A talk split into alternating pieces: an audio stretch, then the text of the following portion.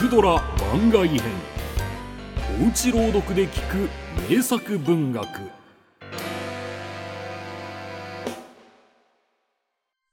この夏休みにたけちゃんがおじさんの村へ行った時のことであります。ある日村外れまで散歩するとそこに大きな屋敷があってお城かなどのように土塀が巡らしてありました。そして雨風にさらされて古くなった門が閉め切ったままになってうちには人が住んでいるとは思われませんでした。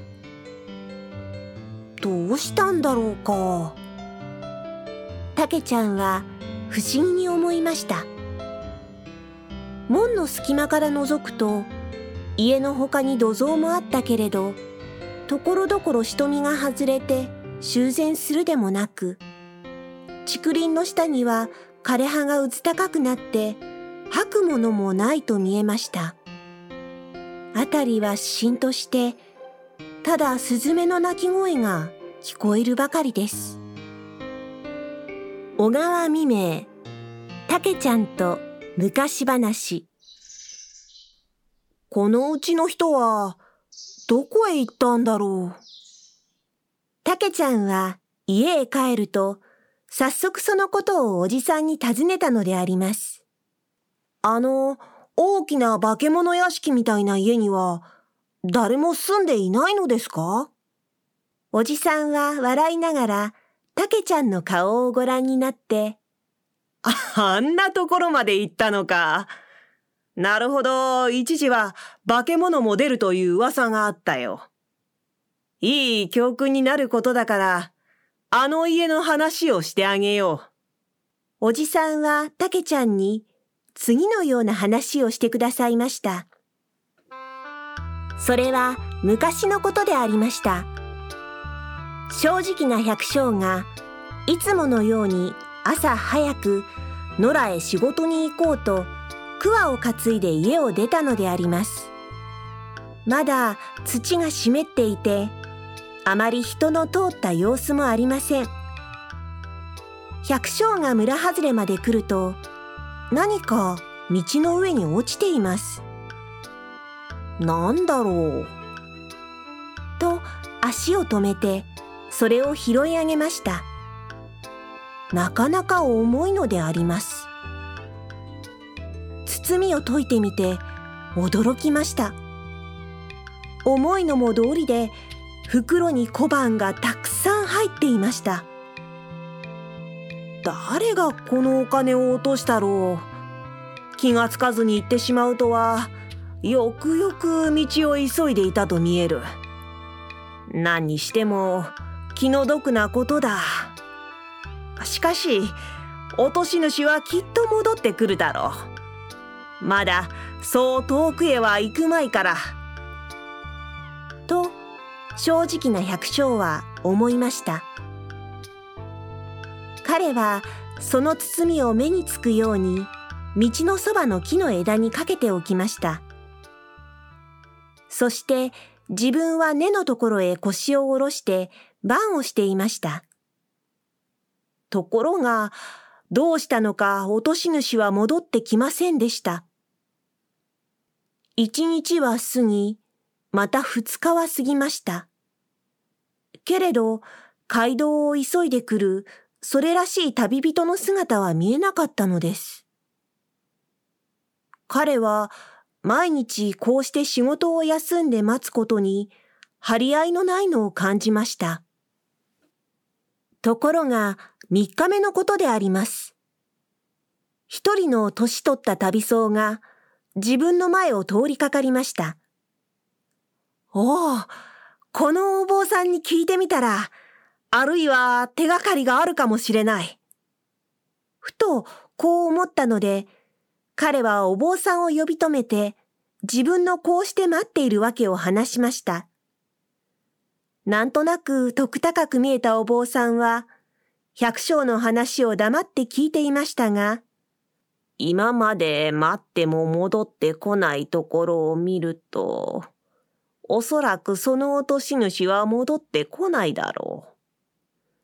そのお金はお前さんに授かったのだ。お前さんはそのお金で他を開墾して、困っている人たちを救ってやりなさるがいい。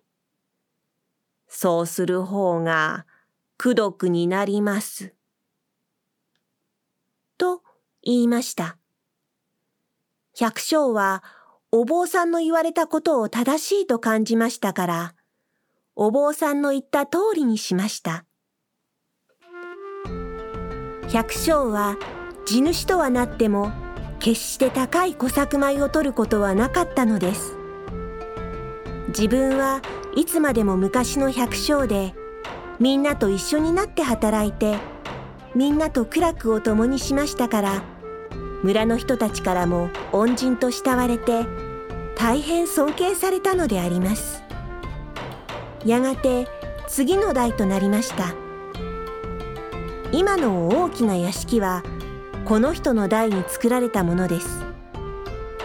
けれどこの人もよく親の遺言を守って村の者を可愛がることを忘れませんでした。そしてやはり自分は田や畑へ出てみんなと一緒になって働きました。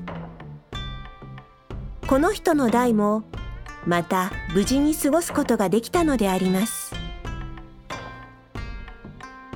三代目が後を継ぐようになってからだいぶ考え方が変わりました。正直な百姓だった祖父や父親はみんなと一緒に働くことを喜びいいことがあればみんなと共に楽しみ悲しいことがあれば共に苦しむという風であったのを馬鹿げたことだと思うようになりました。昔は昔、今は今だ。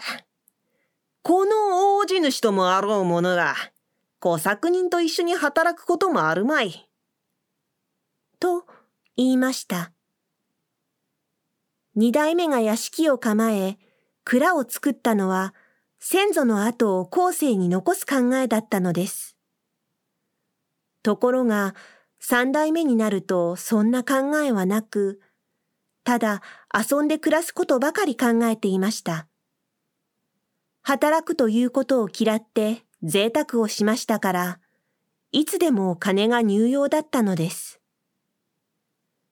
したがって小作人にはやかましく年貢を取り立てるし、それでも足りないので、鉱山や相場で儲けようとして、かえってすっかり財産をなくしてしまい、家も土地も人手に渡さなければならなくなりました。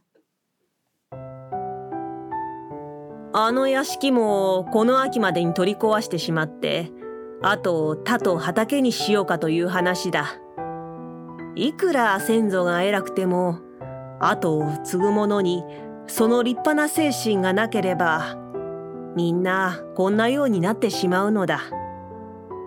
と、おじさんはおっしゃいました。たけちゃんは思いがけないいいお話を聞いたと、おじさんにお礼を言ったのであります。おしまい。